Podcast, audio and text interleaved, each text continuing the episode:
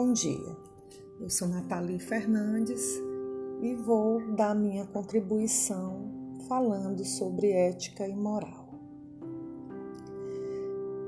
A ética e a moral estão interligadas, elas se autocomplementam. A ética consiste num conjunto de princípios morais, já a moral é um conjunto de regras que atua de forma interna, ou seja, só tem um alto valor dentro das pessoas. Ela se diferencia de uma pessoa para outra. A ética tem uma relação maior com as profissões. Ela seria uma regra a ser seguida, um dever que o profissional tem com aquele que contrata o seu serviço. A partir do momento que se começa a exercer uma profissão, deve-se começar a praticar a ética.